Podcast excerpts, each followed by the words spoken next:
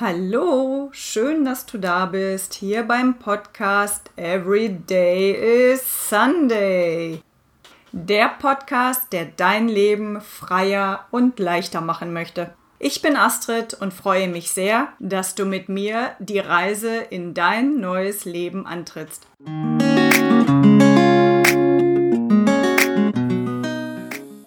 Hallo ihr Lieben, Everyday Sunday ist zurück und du bist dabei, das ist wunderbar. Heute würde ich gerne mit dir über das Thema Veränderung sprechen. Ein Thema, was vielen so weh tut. Veränderung ist ja letztlich was, wo der innere Schweinehund richtig aufjault, was aber so schön sein kann. Tatsächlich empfinde ich Veränderung sicherlich auch manchmal schwer oder hinderlich, aber ich weiß, dass es hinten raus cool wird. Das ist vielleicht ähm, ein Stück weit Glück, dass ich diese Ansicht irgendwie von Grund auf habe, aber ich würde gerne zu dem Thema ein paar Anmerkungen machen. Es gibt eigentlich immer nur zwei Gründe, warum man Veränderung möchte.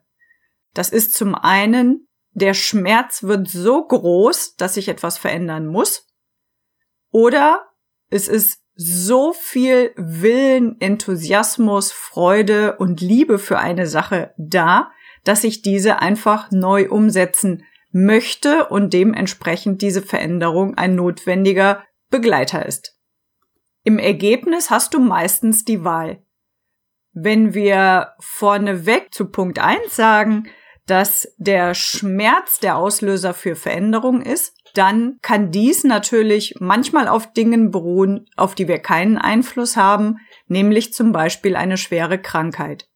Es sei keinem gewünscht, aber es gibt ganz viele Lebensgeschichten, die nachträglich sagen, wäre mir das nicht passiert, ich wäre heute nicht der Mensch, der ich bin.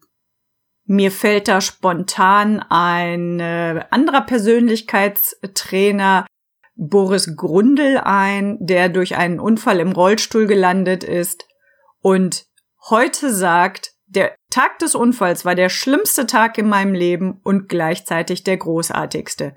Denn er wäre niemals Persönlichkeitstrainer geworden und hätte sich auf Bühnen getraut, wenn es nicht seine Story geben würde.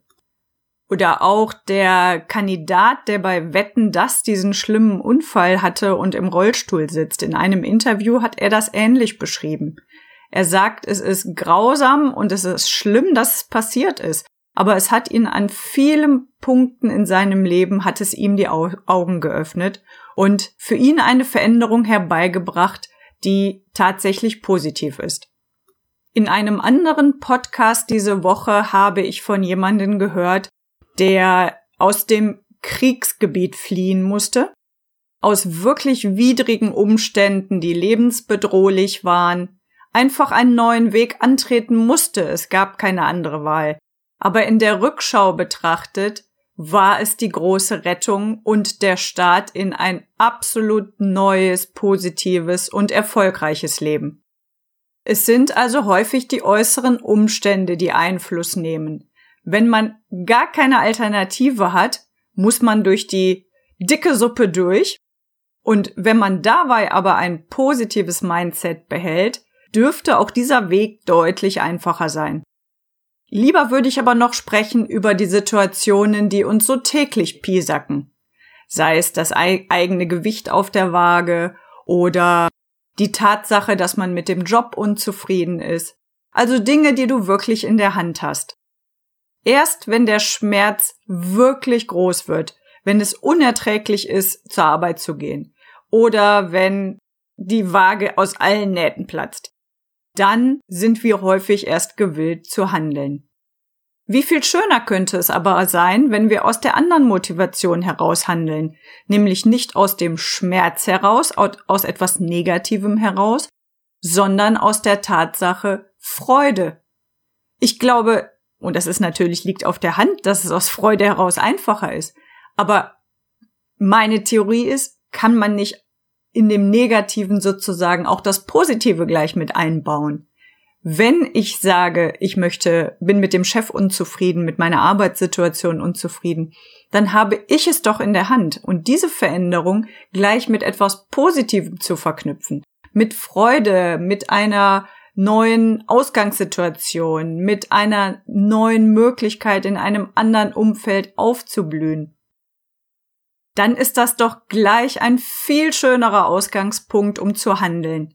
Und ich bin sicher, dass mit diesen Gedanken der innere Schweinehund zumindest stiller ist, vielleicht sogar ganz den Mund hält. Denn den kriegt man auf diesem Weg natürlich auch besser begeistert mit positiven Emotionen. Vielfach sind es auch einfach kleine Impulse. Immer wieder ganz kleine Impulse, die einen zum Nachdenken bringen. Kleine Impulse durch andere Menschen, die einem ein Feedback geben oder kleine Impulse wie diese Nachdenkhäppchen in diesem Podcast. Dinge, die einem ja irgendwie immer wieder fahren und immer wiederkehren, bis man an dem Punkt ist zu sagen, was will es mir eigentlich sagen? Was hat es mit mir zu tun?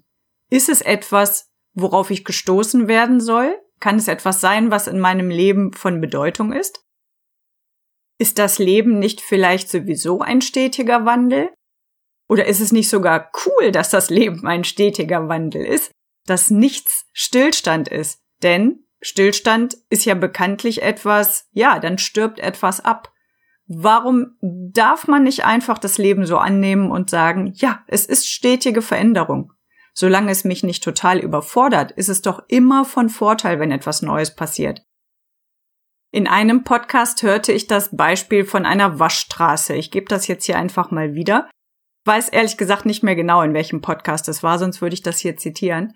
Die Menschen, die in die Waschstraße fahren, wurden einmal analysiert.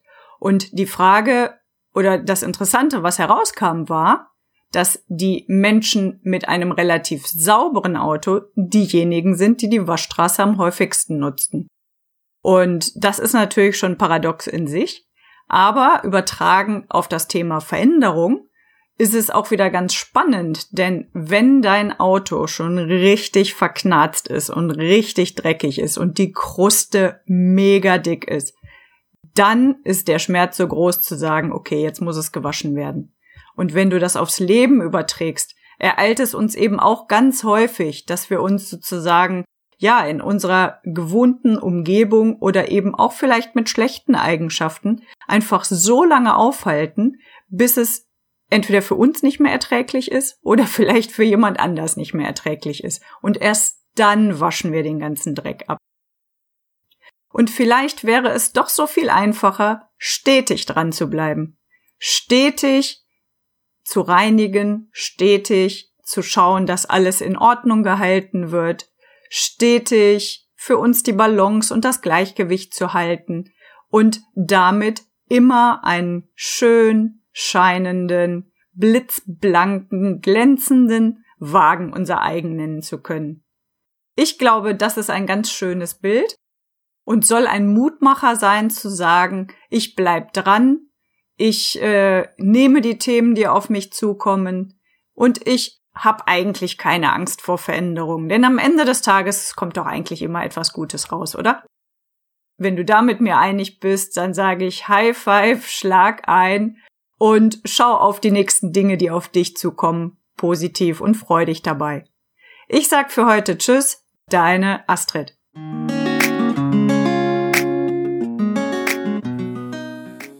Hey, super, dass du reingehört hast. Ohne dich wär's nur halb so schön. Wenn dir diese Folge und der Podcast gefallen hat, dann wäre es super, wenn du es weitererzählst.